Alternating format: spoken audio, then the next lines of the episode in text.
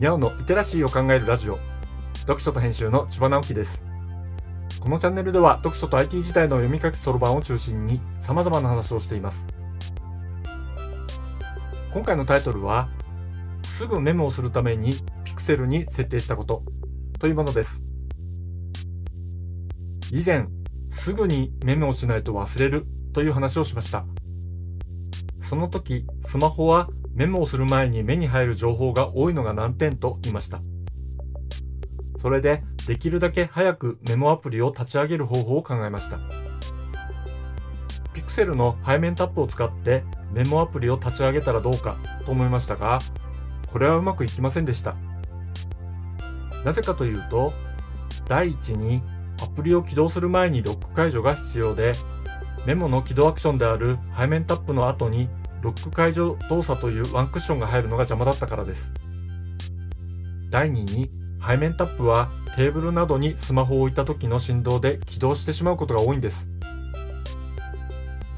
意図せずにメモアプリが開いてしまうのは他の作業の邪魔なんですよね。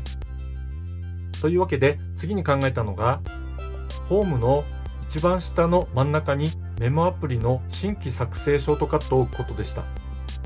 使っているメモアプリであるシンプルノートは新規作成として起動することができるようになっているんです。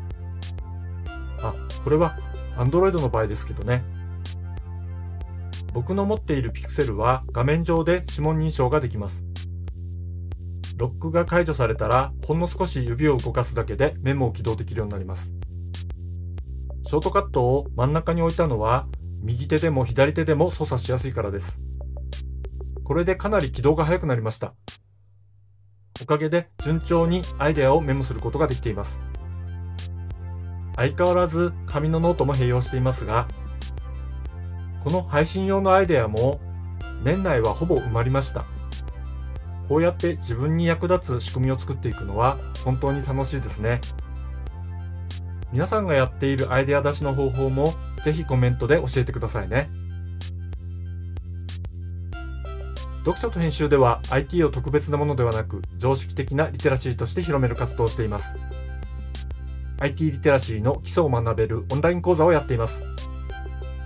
詳しい内容については概要欄のリンクからまたは読書と編集と検索して猫がトップページに出てくるホームページをご覧ください。この配信の書き起こしをノートで連載しています。概要欄にリンクがありますのでフォローいただけると嬉しいです。今日もワクワクする日でありますように。千葉直樹でした。ではまた。